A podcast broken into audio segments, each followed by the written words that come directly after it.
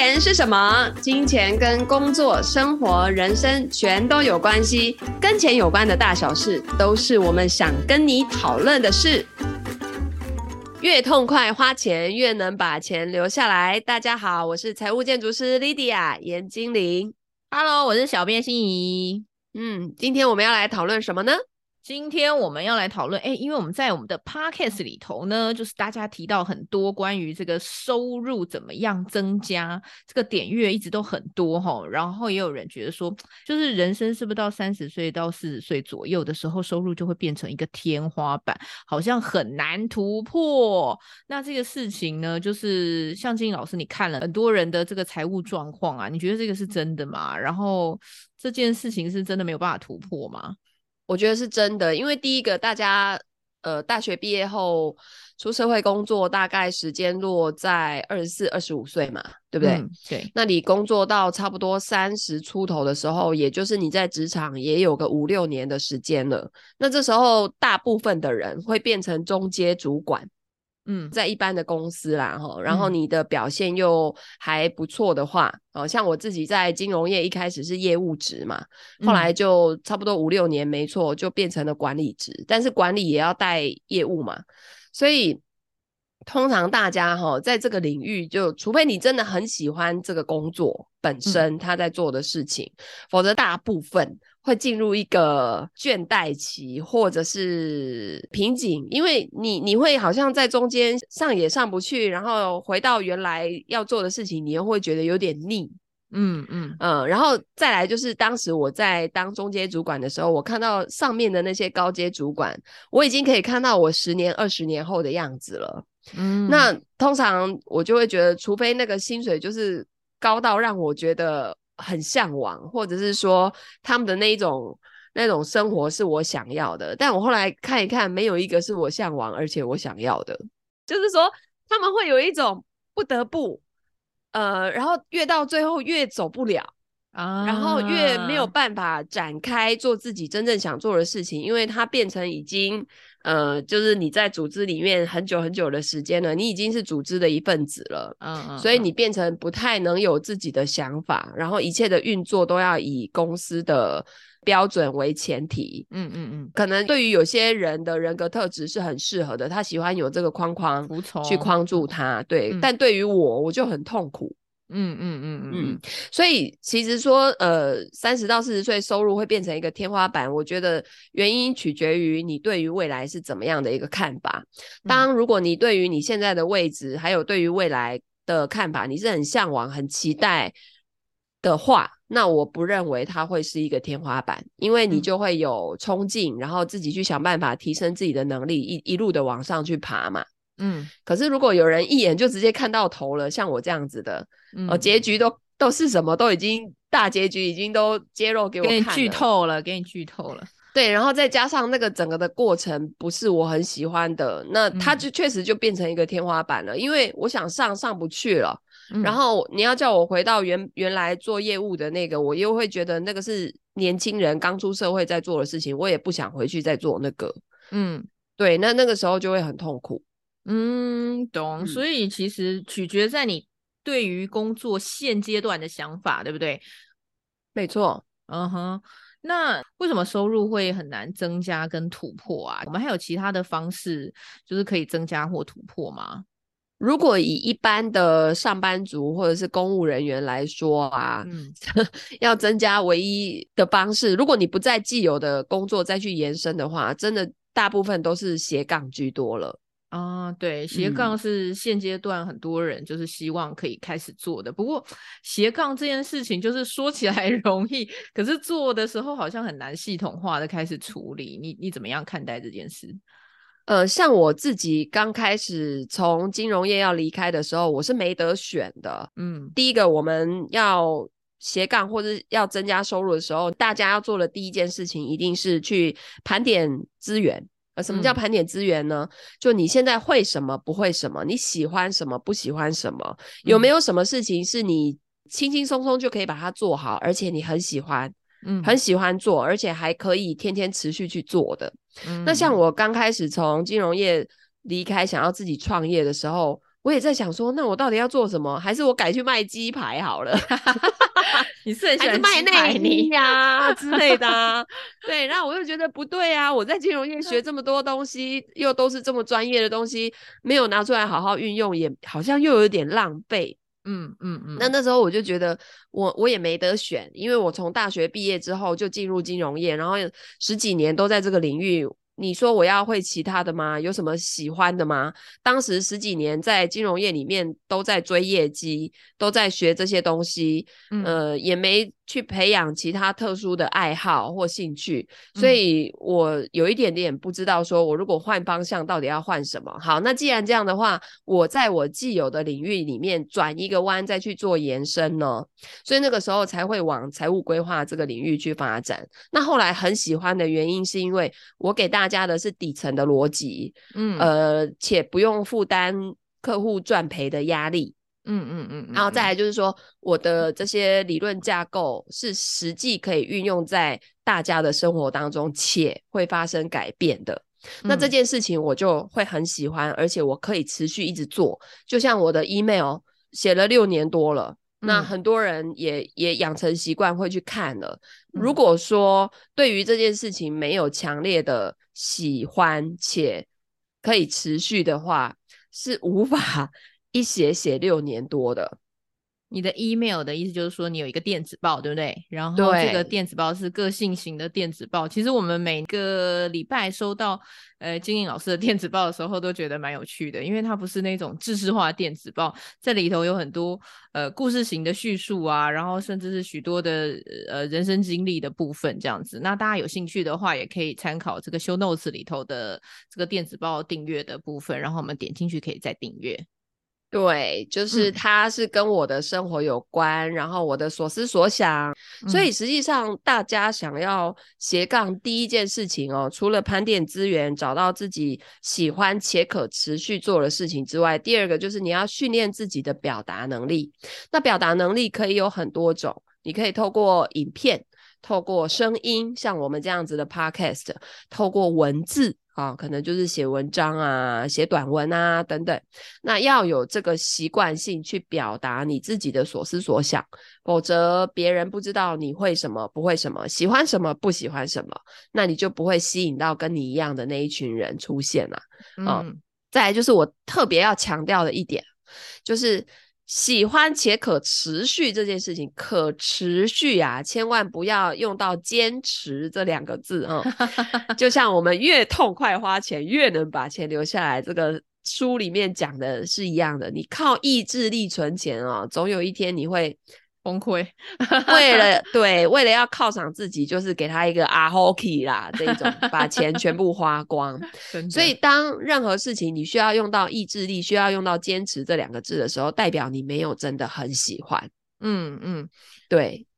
那刚刚有提到这个斜杠的部分，其实像金颖老师，你的状况是说，哎，在自己既有的这个专业上面延伸转一个弯，然后去发展自己呃有兴趣或想要做的事情嘛，对不对？嗯。但是如果比方说像有一些人，他其实是，比方说我可能做的是行政工作，然后我要开始另外开始做，所以他可能会有一个历程喽。那你可以跟大家聊一下说，说大概会有什么样的历程，然后各自会遇到什么样的困难跟问题呢？哦，你是说在一个转换的那个转换期、嗯、是吧？对对对对对对对。嗯，呃，首先你找到自己喜欢做的事情之后啊，你就开始要去学习嘛。哦，譬如说，像我最近很喜欢报数。嗯，像我那个前几天在公园里面报树的时候，我就突然想说，不对啊，那我这样瞎报有有意思吗？我到底是呃报的时候，我的额头要贴在树上面，然后整个人这样跟他抱着，还是我是背贴在树上面呢？然后我到底要不要打赤脚呢？我要踩树根呢，还是贴在树根旁边呢？那我报的时候，我是要闭上眼睛冥想呢，还是我就张着眼睛发呆呢？哦，嗯，那这时候我就好奇啦，我就开始上网 Google 报数的方法，嗯，结果就 Google 到有一个职业叫树疗师，哈，树疗 还有树疗师哦，对，就是透过树木来给大家做疗愈的那个师。等一下是诈骗吗？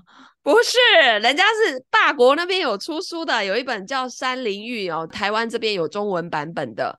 素疗师的课程是从哪里上？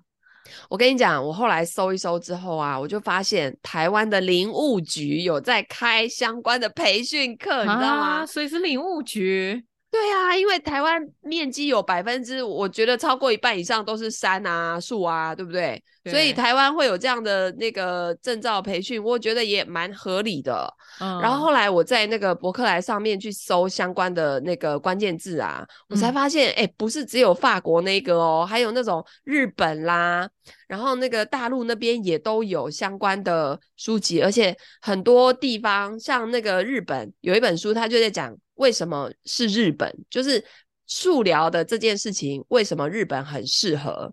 嗯，因为我本身也很喜欢去日本旅游嘛。那如果去日本里面的森林又可以加上素疗这件事情，嚯！我整个就想要给他之后来开一团那个日本贵妇旅游抱树团，可以耶！我要参加。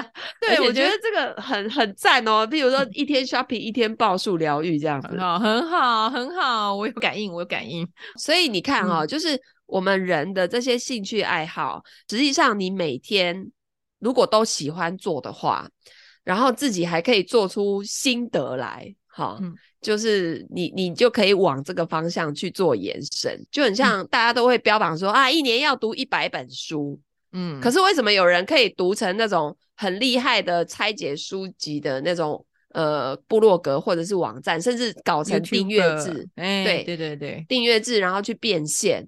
嗯，那有些人就是他看完一百本书皮，生活也没有任何改变，但是家里堆了一堆书这样子。嗯啊、呃，然后有些人很喜欢做瑜伽，嗯、可是喜欢做瑜伽跟成为瑜伽老师，那是两个很不一样的层次。对，而且你要真的很喜欢每天就是拉筋啊，折来折去啊，然后从里面还去体会到一些内在的变化，嗯，而且要成为那个瑜伽老师，我知道他们培训都要好几十个小时，而且各种体系都不一样，所以实际上哦，你如果真的没有找到自己喜欢且可持续的，你就贸然的广泛性的学习的话，第一个会浪费大量的时间跟金钱，嗯，然后第二个可能时间一久，你会更不知道自己到底喜欢什么。然后就没有办法去变现，因为我们最终的方向是要往收入增加那个方向嘛。嗯，对，所以不要忘记自己的终极目标。实际上，它这个流程会跟我们在财务规划的时候很像，就是一开始你要先制定好你的财务目标，嗯，第二个才来盘点手边的这些资源到底距离我的目标有多遥远。嗯，所以我们在斜杠的时候也是一样啊，你一定要先有一个目标，第一个就是增加收入嘛，嗯，这个是很清楚明确的目标，不然没有必要花时间做这些事情。大家躺在沙发上追剧不好吗？他不 香吗？干嘛干嘛这么累呢？是吧？是是，对，所以你之后做的每一件事情是要往这个目标走过去的啊，因为有些人走着走着学着学着就不知道去到哪里了，嗯，然后回过神来才发现，哎。一年已经过了，我怎么没有增加任何的收入？而且我还多花了好多学习的学费跟时间。嗯嗯嗯嗯，然后反而还让自己更模糊，更抓不到方向。嗯嗯，因为真正困难的是中间要克服那些细节的部分，而不是最终的目标，对不对？所以目标最好可以更明显、更视线一点，会比较好。没错，然后大家不要觉得说，呃，那这样子是怎样？做任何事情都为了最后那个要变现吗？诶，难道不是吗？难道不好吗？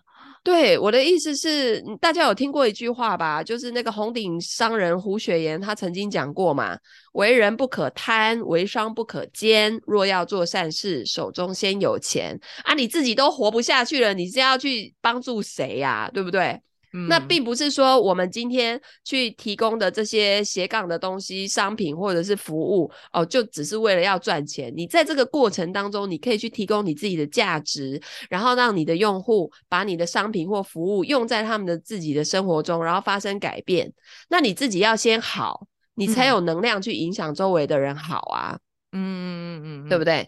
就像因为我们都不是做慈善事业的嘛，大家都有生活，都有基本的开销，要要去让自己活下去嘛。嗯、那你你一定要先让自己活好，你才有办法去影响身边的人啊。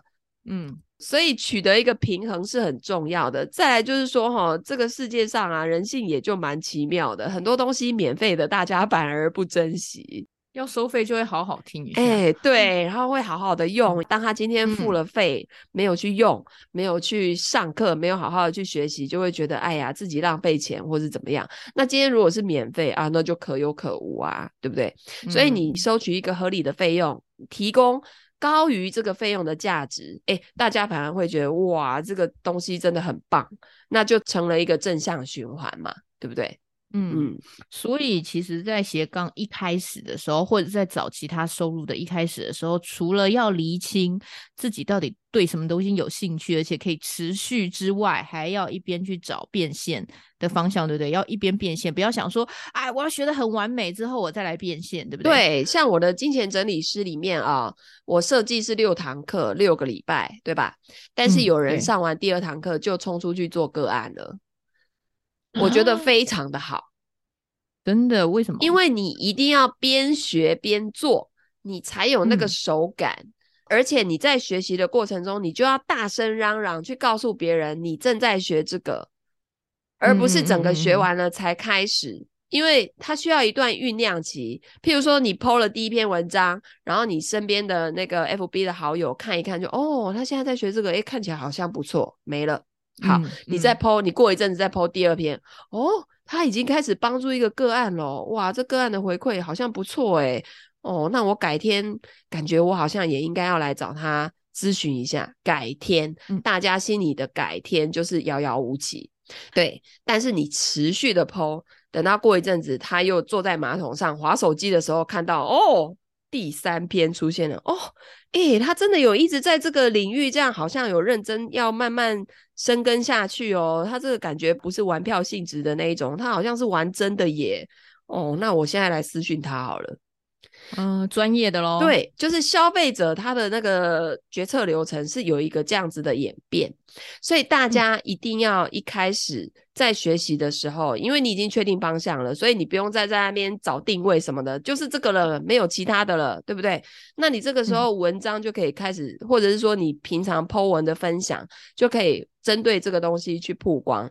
那针对这个东西，也不是要很商业化的那一种哦，而是你要把你自己原本的样子，然后你去学习了什么，你收获了什么，去把它表达出来。嗯嗯嗯，对，那看得懂、有兴趣的人，他过一阵子就会来，因为大家一开始也都会观望啊。哎呦，谁知道你是不是那个没两下又要换方向，还是怎样？立即玩真的还是玩假的，对不对？因为毕竟大家不是金融业出身的嘛，你一下子突然 很。你要金钱整理，你刚我现在摘雕，这是第一个。然后第二个就是，哦，那你上课学到了什么？哦，你还开始帮助真的有去咨询市场上的个案了耶。那很多人他们不会雪中送炭，但是会锦上添花。所以你一定要在学的过程当中，就要开始去呃宣达你在做的这些事情，然后慢慢的去累积。好、嗯，就任何事情，它是一个。转变的过程，它绝对不是说 A 结束了才进入到 B，它是 A 跟 B 中间会有一个交错的那个期间。嗯嗯嗯嗯，所以大家要去把这个事情做出来。很多人也会觉得说，啊、呃，我那个呃买课程来看，我就是要呃有一天要。正经八百的坐在电脑前面，然后把那个影片按出来看，然后就永远没有这一天。没可能，对，一定不会有。对，现在的人的那个专注力跟时间是非常非常的稀缺的一个资源。嗯，嗯，嗯，所以实际上你要让自己，如果真的没有办法坐下来看，我宁愿那个课程打开当 podcast 来听。哦，对，你都先有这个东西去输入它。然后你可能输入输入，哎，你听到某一段，你就会突然好奇，想要针对那一段去延伸找答案的时候，那你那个时候才能有静下心来去网络上搜寻相关资讯的这个时间。嗯，因为现代人这两年线上课已经太多太多泛滥了，然后每个人手上都有好多课都没有听完。对，可是重点也不是听完哦，听完之后还要去做哦。没有实做就没有接接下来的结果，对不对？没有。没错，没错。所以我的金钱整理师，我很重视，就是在群里面去跟他们讨论，他们学完后续他们是怎么样去宣发，怎么样去呃传达传递给他们身边的所有人，他们也都会。就是说来问我的意见哦，他们现在想要举办这个一对多的研讨会、分享会啊，然后简报做的怎么样啊？然后他去什么论坛留了什么言被人家酸呐、啊？哦，大家都会在群里面讨论。嗯、然后还有就是他自己的那个 po 文啊，该怎么 po 啊？好、哦，等等等等之类。然后有谁 po 得很好啊？大家就可以有一个那个案例呀、啊，可以学习呀、啊，等等的。所以我觉得反而是这样子的过程是更重要的。嗯嗯，你刚刚提到一件事情蛮重要的哈，就是在斜杠的时候，除了学习专业技能之外，哈，沟通这件事情好像是你蛮注重的一件事，对不对？对，因为做生意哈，不要着重在事情的处理，请把关注点放在人。嗯，大家要先学会看见人，你的销售才会是有温度的。嗯嗯嗯，对，否则只是卖东西的话。嗯，你说，比方要卖一支口红，那那在大陆大家会找那个买它买它买它那个，对对不对？好，然后佳琦，对，那 为什么要找你呢？对不对？嗯嗯嗯、哦，所以人大于事情，嗯，反而你要把你这个人摆在你的商品或服务之前，嗯、让大家先认识你，喜欢你了以后，嗯、你再去。推荐给他们相关的产品或服务，就会比较轻轻松松。但是如果你把商品或服务摆在你这个人之前，它就会没有温度。哦，懂。但比方说像这样子的沟通，这个是心法的部分嘛？应该是说我们要怎么样调整自己的心中所想，然后来进行这个沟通。那一般来说像，啊，你们在跟客户聊天的时候，会怎么样注重这个沟通的技巧呢？沟通的技巧，原则上我们会先去认识客户，嗯，先从一些呃了解他的一些背景，然后现在家庭的情况，嗯、那他对于在财务上对于未来的一些担忧啊、恐惧啊，或者是他有没有很想要完成的事情啊，嗯，等等的。那再来就是在这之前呢，我们一定会先做好我们自己的职业介绍。我就常常跟我的金钱整理师或财务建筑师讲，你为什么要成为金钱整理师或财务建筑师？这个东西你们一定要去把它写出来，去找出来，嗯，因为这个东西才能去影响到客户一个很重要的点，就是客户会知道你的初心、你的发心是什么，自己的初衷到底是什么，嗯嗯嗯，这才会引起共鸣。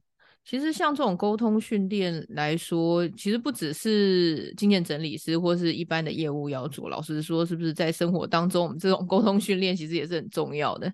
当然要啊，因为你每天都要跟活人说话，不是吗？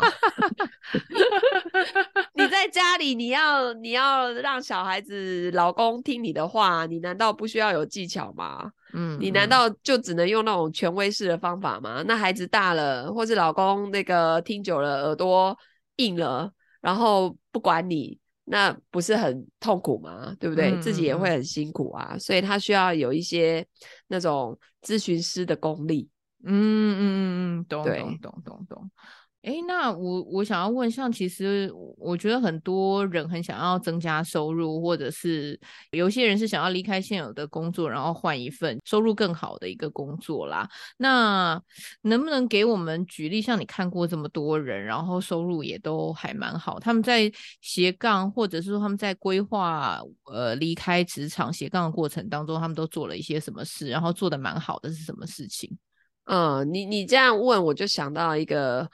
跟我在我平台上面很鲜明的案例，就是大家很熟悉的古雨老师。啊，古雨老师。对，古雨老师，我认识他的时候是在他出那一本 ETF 大赢家，二零一九年出之前，我们二零一八的下半年就认识，当时他还在上班，嗯，可是他就跟我说，他预计大概二零一九年初他就会确定离职，然后后来。就是每一次我们那个挑战营如果有闯关成功的，都会办线下聚会嘛。嗯、那同学就会很好奇说：“哎、欸，老师，你是怎么样从一个上班族，而且又在科技业，然后转换到现在这样子的一个方式？”哈，然后他就会去分享嘛。后来我才发现，哎、欸，古雨老师真的是一个非常有计划性的人哦。他当时在科技业的时候，第一个他就看到，首先他待的产业，他觉得。前景可能没有他想象的那么好。再来就是，呃，他还是负责去裁员的人。啊，嘿啊，然后裁完之后要把自己裁掉的那一种，哈，他他觉得，对他觉得以后就是他一定会遇到这样的情况就对了，嗯，好，所以他其实早早就开始做准备。首先，他刚开始工作的时候就有跟老婆去达成共识，嗯，就是说他们的那个储蓄率一定要非常非常的高。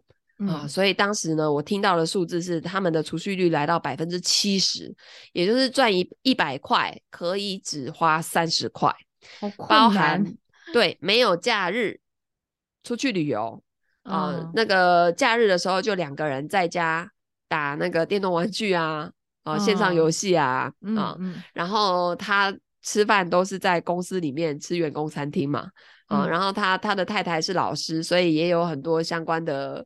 福利啊、补助啊等等，就是花费降到极低就对了。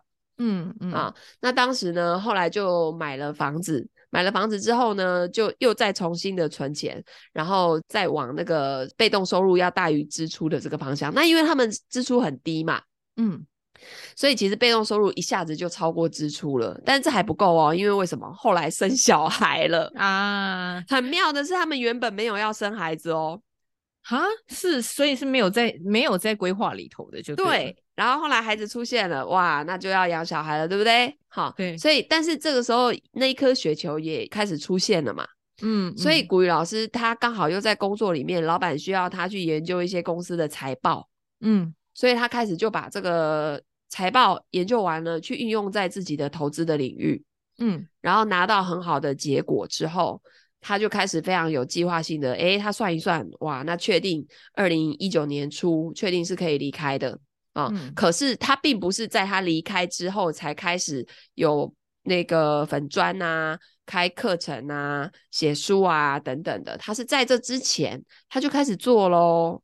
哦，啊，虽然那个时候成绩一般般，嗯、然后粉专的人数，我还记得他离职的那个时候才三万多，可是他现在已经来到十一二万多了。嗯，也就是你可以看见他离职之后这几年也不少的努力哦，所以他离职之后可以有一段时间是收入的空窗期，根本没有关系的原因是啊，人家在离职之前就已经都先搞定了，让自己的那个。被动收入大于支出了啊，所以第一个、啊、自己的生活不会有问题、嗯，那他就可以比较游刃有余的去做自己真正喜欢的事情，因为没有收入的压力之后，反而哦，你可以更纯粹提供更高的价值去给到你的用户、嗯。那反而那个时候，我就发现他不管在招生啦，或者说节目上面的曝光啊，是属于那种能够说自己想说的话。不做自己不想做的事情的时候，他的那个学员人数反而就越来越多。我觉得老师刚刚讲分享这个古雨老师的这个过程，其实真的可以看到很多事情。比方说，他斜杠以前他就已经开始做学习了，对不对？这个跟老师刚刚提醒我们的这件事情一样。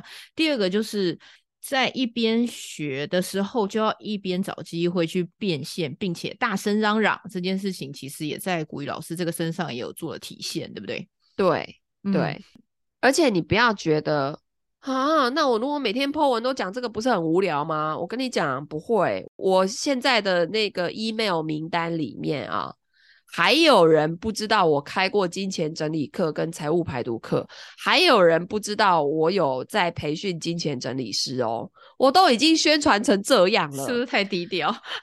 不是，就是因为为什么？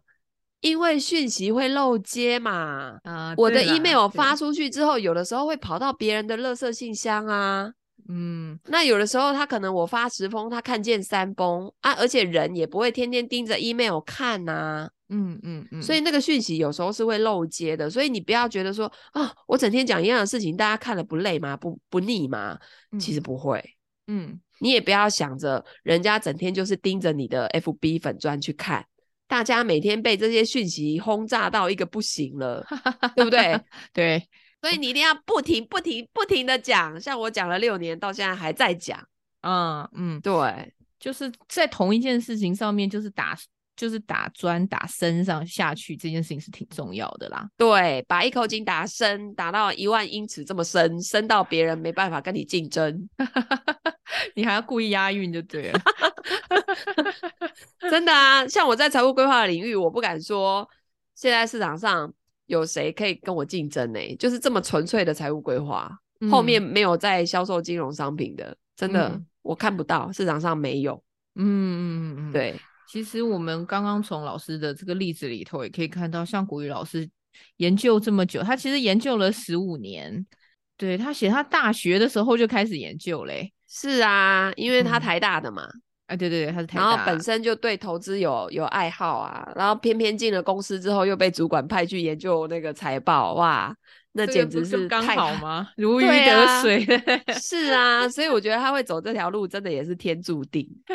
其实有的时候，是不是要掌握一下生活来的给你的一些 sign 之类的？没错，可以给我们举一个例子。有些时候其实是这样，就是我们要做一些斜杠，有时候没有灵感的时候，老天也会给我们拍一些灵感来，让我们要掌握它。这样，对，这些灵感绝对不会凭空，然后跟你现在的生活没有任何的关系。嗯，除非你是有那个天线哈、哦，接得到什么讯息的人。通常我我看到的例子就是，它会让你现在的生活极度的不顺。嗯，然后呢，硬要你往另外一个方向去发展，而且那个方向可能之前有人跟你讲过，嗯、但是你没有把它放在心上，甚至忘记了。嗯，然后或者是说跟你现在的生活是有关系的延伸，可是你没有那个觉察力去把它找出来。嗯。对，也也就是说，他一直在想办法要调整你，一直在暗示你要调整你的方向，但你都没有改变他。对，那一直到就是他已经受不了了，所以要把你的，就会让你做什么事情诸事不顺这样子。对，被迫要改变这样子。对，就像我那个时候啊，嗯，我到后来是跟客户推什么，客户什么都不买单了耶。哦，真的有到这种程度哦。客户对我的信任机制崩塌啊！因为为什么啊？买什么赔什么啊？哦，对，因为我全部是走商品，走那个投资，投资嘛，投资就一般两瞪眼嘛。买了之后赚钱赔钱就很明显嘛。嗯，而且公司一直在推各种商品啊，谁知道这种商品到底赚不赚钱，还赔不赔钱呢？是啊，是啊，而且那个行情不好的时候，大家也会怕怕的嘛。啊，对，没错。对啊，所以我到后来就觉得，嗯、哇，怎么诸事不顺呐、啊？然后自己的身体又那个胃溃疡，还很胖，哦，是不是很亏？胃溃疡就吃不太下了，然后还很胖，那个就是整个身体机制都出现问题啦。然后孩子也没顾到，然后整天凶老公，心情又不好，业绩又不好，钱也赚不进来。然后客户呢，看我的角度觉得啊，你就是个卖商品的，也没什么厉害的嘛。然后那个诸事不顺，身体又不好，嗯嗯嗯，这时候真的逼得我不得不转向哎、欸。你那个时候天线是很没有在接？完全没有接，完全没有。以前我我是一台赚钱机器，是零肉分离的那一种，没有跟赚钱有关系的都没有兴趣就对了。对，然后我的销售是没有温度的。啊，没有在管其他人的，嗯、没有在从人出发这一点上面来做沟通就对了。没错，嗯、我只管我的东西卖不卖得掉。啊，懂对懂懂。所以那个时候我接收不到任何讯息啊。嗯嗯嗯嗯，他就一定得要用这样的方式让你转，对不对？对，你那时候就会自己想办法，因为生命会自己找到出口，有没有？所以，所以如果我们现在已经有一点感觉的人了，你千万不要再想说什么，我应该还可以再撑一下，或是我应该还可以再苟且一下，别撑了。对，已经在暗示你了，就要想办法去去改、去调整。然后去做一点其他的转变，要不然生命就会直接把你的 原先的路给咔嚓掉，这样子让你比较痛。对啊，我觉得这种痛苦感是很像窒息，对不对？就是没有办法，一定要改变这样子。而且其实大家转念一想啊，就是我们的人生哦，嗯、不过就好啦，给你活到一百岁，好不好？然后你的前面的二十年在喝奶，在学习。对吧？然后从二十岁假设开始出社会，嗯、真真正正的工作了不起也给你做到六十岁，这四十年的时间。可是六十到一百岁呢，就是虽然看起来很长，可是实际上它也很短哦。嗯、有些人是把那个一天重复三百六十五次哦，这种人生很猛哦，很可怕哦。嗯，就是没有任何的改变，嗯，然后情况越来越糟，它还可以继续下去。但是我们大家可以转念一下，哎，换一种活法呢？嗯，就你来这个地球，你的活法只能有一种吗？嗯。如果你被现在的所有的这些情况给钳制住了，你要不要去做一个粒子的波动，把这个场给换掉呢？嗯，想一想自己其他的可能性，对不对？因为现在就是遇到困顿了嘛，让你就是卡在那边了。那对，与其继续在这个卡下去，不如就是换个方向，然后走一走其他的路，或许闯一闯还有其他的机会，对吗？对，没错。如果从一个三角形啊。来看，就是你是一颗粒子，然后呢，嗯、右下角是波，左下角是场域。嗯、那你现在这个场域就被定死了嘛？嗯，你这个例子也被定死了，因为你这个个人没有去做任何的改变，没有做任何质变的话，那你就要去制造一个波动。嗯，就你跟这些这个场域的矛盾要透过。波动来解决，那波动呢，就是去换一个方向，去制造一个事件，转换掉。那那个一波动起来，例子就变了，场域也就变了，矛盾就解决了。哦，所以有机会，如果我们可以解决人生或是生活中的矛盾，或者是比方说财务上的矛盾的话，哎，还是要从就是重新思考你的问题的症结点，对不对？对，就是这个局要把它波动掉，嗯、换掉。嗯因为其实，如果在想说啊，我的收入要怎么样增加的时候，有的时候其实不一定是我的收入要怎么样增加这个简单的问题，而是有可能是你在生活当中就遇到困难了，所以你的收入才会变得不够用。是，所以能做的事情并不是单纯的去追求金钱。呃，就是追逐金钱，嗯、或是啊，我就去交易，然后我就去做一些大风险的投资，而是回来去想说，哎、嗯，如果我去做斜杠，然后我从我自身的需求去思考起，或者是说，哎，我从我自身的专业重新转弯思考起，然后看有没有机会，有没有可能再重新做一个事业出来，对吗？对，换一种活法，换一种活法，对，嗯，哎，成为素疗师。哎、欸，我真的觉得很可以耶，我好喜欢哦。我们有机会再来请那个莉迪亚老师给我们分享一下他跟树对话的过程哦。对，好的，如果你喜欢我们今天分享的内容，欢迎按赞、分享、留言、转发给你身边的亲朋好友，同时也来订阅我的 Podcast 的频道哦。那我们就下次见，拜拜，拜拜。